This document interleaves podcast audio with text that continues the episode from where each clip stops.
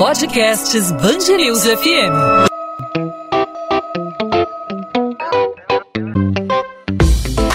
Dois às 20, com Maurício Bastos e Luana Bernardes.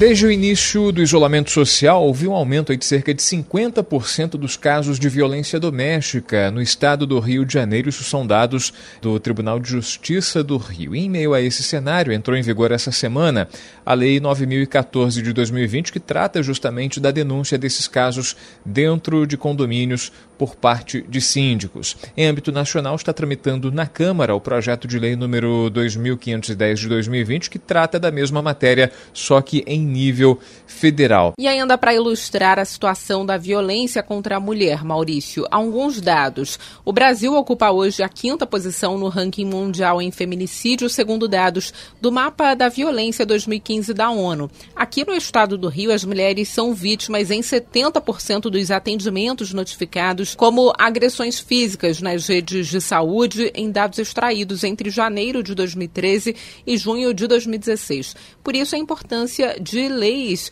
que obrigam a denúncia da violência contra a mulher por parte dos síndicos. Para analisar as polêmicas que possam surgir a respeito desse assunto e o que esperar do futuro em relação a isso, a gente conversa aqui na Band News FM no podcast 2 às 20 com o advogado Tiago Badaroli, especialista em direito condominial e professor na Escola Superior de Advocacia da Ordem dos Advogados do Brasil. Tiago, obrigado por aceitar nosso convite. Seja bem-vindo aqui à Band News FM. Obrigado pelo convite, obrigado aos amigos da Band News que estão nos escutando agora.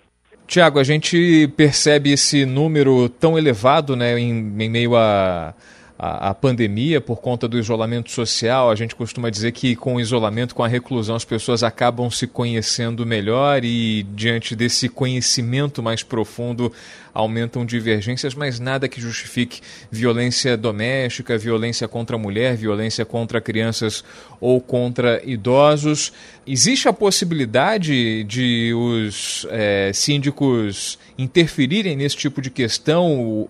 Em briga de marido e mulher, realmente se mete a colher e isso vai ser, é, de alguma forma, é, legitimado por essa lei estadual e também por essa lei que pode ser aprovada em nível federal? Bom, atualmente, né, isso vem sendo legislado de estado para estado, uh, e por incrível que pareça, isso vem aumentando, né, esse número de legislações novas sobre a questão da violência é, familiar, né, não só a violência à mulher, é, em razão aí dessa, dessa questão do isolamento, né? Como você bem colocou os dados, né, principalmente aqui no Rio de Janeiro, o aumento de casos se deu exatamente por essa questão do isolamento. Então, partindo desse pressuposto, os estados se sentiram confortáveis a, a legislar aí algumas medidas que impunham ou que impõem responsabilidades aos síndicos para que se tome aí uh, uma postura ativa para evitar a violência doméstica, principalmente a violência contra a mulher. Né? E aí o exemplo que vem mais recente é da Lei 9014 de 2020, em que o síndico tem a obrigatoriedade de intervir nos casos em que ele toma conhecimento uh, da, da situação de violência uh, dentro de qualquer tipo da, de qualquer tipo de residência, e inclusive tomar uma atitude preventiva, Maurício, que é é, colocar placas, advertências, comunicados sobre o tipo de infração que se acontecer, o síndico vai tomar uma medida de chamar a autoridade, é, a autoridade policial para que o problema seja resolvido. Então, mais do que nunca, além de ser uma questão cidadã, a interferência nessas brigas de casal agora é obrigatória com a aprovação dessa lei. Isso significa que o síndico agora pode ser acusado de omissão caso não interfira nesses conflitos? Ainda não tem a, a imputação do crime de omissão para este caso específico. E a gente já fala um pouquinho daqui a pouco do projeto de lei uh, eh, 2510 de 2015, de 2010, desculpa, mas a, a grande questão é que atualmente uh, as leis estaduais, como a do Rio de Janeiro, a 9014 de 2020, ela deixa essa obrigação na mão do síndico, porém sem nenhuma pena específica sobre o crime de omissão. Você tocou num ponto importante é, da questão do, da, da, omissão de socorro, que ela já é prevista no Código Penal, ao melhor juízo aí no artigo 135 do Código Penal, que determina é, uma pena sobre omissão de socorro. Né? Então isso no âmbito, uh, no âmbito federal já existe e já é amparado pela lei penal. O que a, as legislações hoje estaduais estão prezando é trazer uma carga de responsabilidade maior para o síndico, para que se possa tomar medidas específicas para diminuir esse infortúnio que acontece, que é, que é esse aumento de violência dentro da, dos condomínios, né, dentro da, da, da, das unidades privadas dentro dos condomínios. Lá na frente, nós temos aí um projeto de lei número 2510 de 2020, e que tem a perspectiva de trazer uma responsabilização ainda maior para o síndico, que caso ele não faça as denúncias, né, ou se mantenha inativo sobre esse tipo de responsabilização, ele vai poder ser inclusive destituído do condomínio caso ele não tome uma medida específica, né? Mas isso ainda está no âmbito do projeto de lei, então ainda não tem uma validade específica. Hoje o que vale são as leis estaduais, a exemplo do Rio de Janeiro, como eu falei, e também o crime de omissão de socorro previsto no Código Penal. Quando a gente fala de briga em ambiente fechado, né, violência doméstica, a gente é meio que condicionado logo a imaginar briga de marido e mulher, briga com um idoso, briga com criança, aquela violência que a gente, claro, reprova qualquer tipo de violência, mas também briga entre vizinhos se enquadra nesse, nesse, nessa, nessa tipificação de violência doméstica, por exemplo, nessa pandemia a gente, a gente, a gente ouviu falar histórias de, de, de vizinhos insatisfeitos com uma obra que alguém que mora ao lado está fazendo, ou com algum barulho do som alto, alguma festinha, alguma aglomeração, e aí o vizinho insatisfeito vai lá tirar satisfação e pode chegar às vias de fato. Briga de vizinho se enquadra nessa tipificação? É, principalmente no estado do Rio de Janeiro, Maurício, a lei é, 9014 de 2020 não enquadra as brigas entre vizinhos. Ela é bem específica é, e objetiva com relação à agressão é, ocorrida dentro do ambiente doméstico, né, dentro das quatro paredes. Isso independe, como você também falou, for briga de marido e mulher, né, agressão à esposa, agressão ao idoso, agressão à criança, não importa, violência doméstica independente do seu parâmetro. Quando a gente fala de briga de vizinhos, a gente entra na própria agressão prevista também no Código Penal e que não é abrangida por essa lei né, de âmbito estadual e tampouco pelo projeto de lei 2510 de 2020. Então a lei ela está sendo muito específica para abranger somente a violência doméstica. A briga entre vizinhos não faz parte dessa violência doméstica.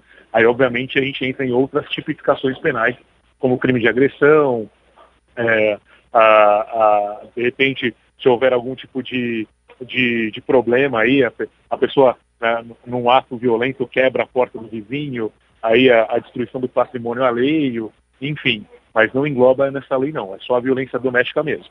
Tiago, como os administradores de imóveis, as imobiliárias, os condomínios precisam se mobilizar para o cumprimento dessa lei para que não haja nenhum tipo de sanção para a instituição e para a pessoa física do síndico? Bom, passo número um, a gente sempre pede que os condomínios é, contatem uh, a sua assessoria jurídica né, de confiança, entre em contato com o advogado do condomínio, para que os esclarecimentos técnicos jurídicos sejam prestados da forma mais qualitativa possível.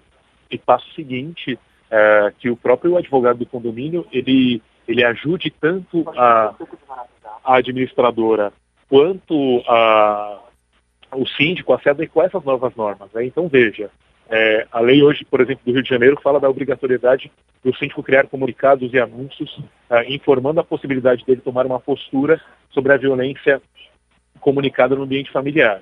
É, então, muito interessante que o advogado do condomínio então auxilie o síndico para que ele redija aí essa, uh, essas, esses comunicados. É uh, interessante que a administradora também se valha do apoio jurídico do advogado para orientar o síndico de como vai realizar esses comunicados.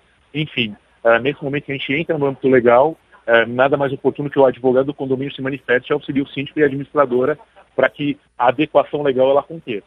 Para a gente finalizar, Tiago Badaró, advogado especialista em direito condominial, professor na Escola Superior de Advocacia da OAB, existe alguma diferença básica entre essa lei que já está em vigor no estado do Rio de Janeiro e essa lei que tramita na Câmara, esse projeto de lei que tramita na Câmara, que trata da mesma matéria? Existe alguma diferença básica que talvez, é, de alguma forma, uma sobrepõe a outra? Bom, se o projeto de lei vingar, né, Maurício, no final ele for sancionado na sua integralidade é, pelo presidente da República, é, essa lei estará acima de qualquer lei estadual né, que, foi, que foi realizada até o presente momento. Né? Mas a gente está falando do momento futuro. É, a princípio, as diferenças que existem entre o projeto de lei e as leis estaduais estão sendo realizadas aí no âmbito de cada competência dos estados, por exemplo, do Rio de Janeiro, é a questão da, da responsabilidade do síndico uh, uh, se tornar uma destituição. Então, veja, uh, a lei hoje uh, 9014, né, de 2020, que é, é válida no, no estado do Rio de Janeiro, hoje prevê apenas a obrigação do síndico de comunicar à autoridade policial uh, a ocorrência de um crime de violência doméstica, é, criar comunicados nas áreas comuns e até mesmo pedir para que moradores ou pessoas que presenciem dentro do condomínio a violência doméstica comuniquem o síndico, mas não tem nenhuma previsão de penalidade. Ao contrário disso, o projeto de lei 2510 de 2020 prevê que caso o síndico seja omisso nessa prática não realize nenhum tipo de manifestação, né, é, tampouco seja inativo com relação à tentativa de comunicar a autoridade policial, ele pode ser advertido numa assembleia e essa advertência posteriormente pode se transformar numa destituição de o síndico ele deixa de ser síndico do condomínio através de um processo aí de, de um processo de, de votação em assembleia por uma omissão simples uh, e não corresponder que a lei federal uh, procurar no futuro. Conversamos com Tiago Badaró, especialista em direito condominial e professor na Escola Superior de Advocacia da Ordem dos Advogados do Brasil, esclarecendo para a gente essas leis no âmbito estadual já aprovada e há no âmbito federal em processo de análise. Está tramitando na Câmara esse projeto de lei 2510-2510-2020. Tiago, obrigado pelos esclarecimentos, pela participação aqui na Band News FM. Até uma próxima oportunidade. Um grande abraço aos amigos da Band News e até a próxima oportunidade. 2 às 20, com Maurício Bastos e Luana Bernardes.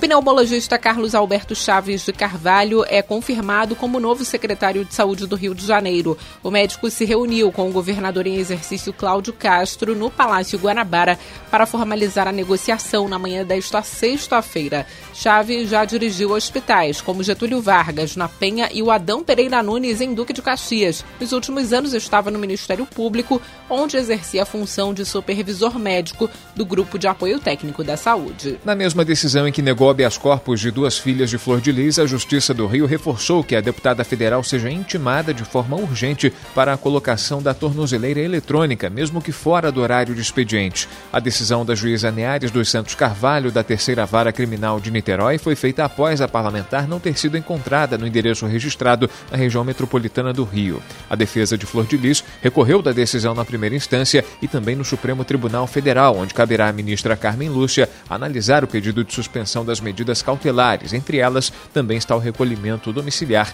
das 11 da noite às 6 da manhã. O Superior Tribunal de Justiça nega o recurso da Lanza, concessionária que administrava a linha amarela, e tentou retomar o controle do local e a cobrança do pedágio. A Lanza alega que a cobrança de R$ 7,50 não era abusiva e que o valor é referente à manutenção da linha amarela. Na semana passada, a Justiça determinou a encampação da via e a Prefeitura cancelou a cobrança do pedágio. Depois da decisão do STJ, a Prefeitura segue controlando a linha amarela. Na quarta-feira, o prefeito Marcelo Crivella anunciou que vai cobrar R$ reais de tarifa apenas em um sentido da via. Os desfiles do Grupo Especial não serão realizados em fevereiro de 2020. 2021. O anúncio foi feito após reunião entre a Liga Independente das Escolas de Samba e representantes das agremiações nesta quinta-feira. No encontro, as escolas informaram que não têm condições de estrutura ou financeira para preparar o desfile. Ainda não há data definida para a festa na Marquês de Sapucaí. Segundo o presidente da Liesa, Jorge Castanheira,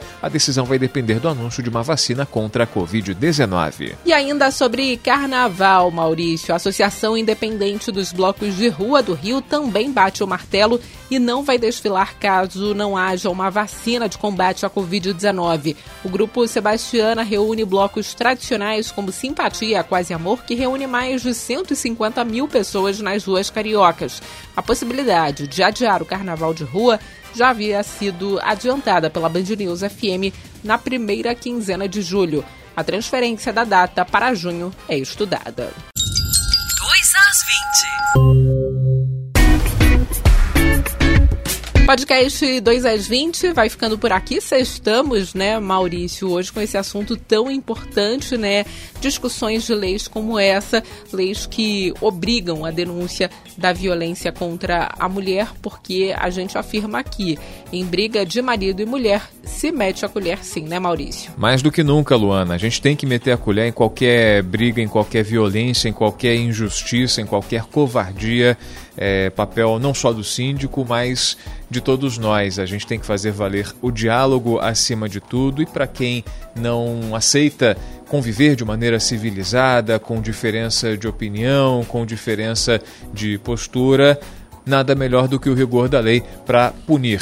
Então a gente aguarda e observa com atenção essa movimentação que acontece em Brasília, na Câmara dos Deputados. No Rio, isso já é lei, o síndico tem que intervir, tem que interferir e os condôminos também devem estar atentos para que essa lei seja colocada em prática. Luana, a omissão não pode fazer parte do nosso vocabulário, do nosso cotidiano e a violência deve ser de toda forma reprimida com rigor da lei. Bom, a gente volta na segunda-feira com mais um podcast 2 às 20 e você pode entrar em contato conosco através das nossas redes sociais para mandar a sua sugestão, seu comentário sobre o podcast no meu caso, o Instagram Bernardes Underline Luana, Luana com dois N's, onde eu falo sobre literatura também. E no seu caso, Maurício? Comigo, os ouvintes conversam pelo arroba Maurício Bastos Rádio. Por lá a gente fala sobre podcast 2 às 20, fala sobre história do rádio, sobre os bastidores aqui da Band News FM e sobre qualquer outro assunto que você, ouvinte, esteja curioso para saber, queira debater. Fique à vontade para participar, para fazer sua pergunta, para fazer a sua sugestão, a sua crítica também é super válida. Fique à vontade. Arroba Maurício Bastos Rádio e o da Luana, arroba Bernardes Luana, Luana com dois N's. Bom, fim de semana chegando, a gente espera que você tenha um ótimo sábado, um ótimo domingo. O podcast 2 às 20 volta na segunda-feira, sempre com assuntos relevantes, assuntos da nossa cidade, assuntos do nosso estado, do Rio de Janeiro, que você acompanha na programação da Band News FM em 90.3, também no nosso site bandnewsfmrio.com.br, no aplicativo Band Rádios. Aqui a gente amplia o debate com a sua participação, sempre a partir de 8 horas, de segunda a sexta-feira, disponível disponível no seu aplicativo favorito de podcast, nas principais plataformas de streaming de áudio e também no nosso site. Convite está feito, segunda-feira tem mais. Tchau, tchau, gente.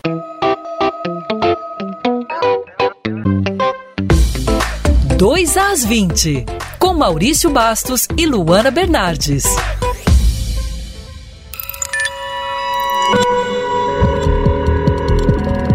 Podcasts News FM.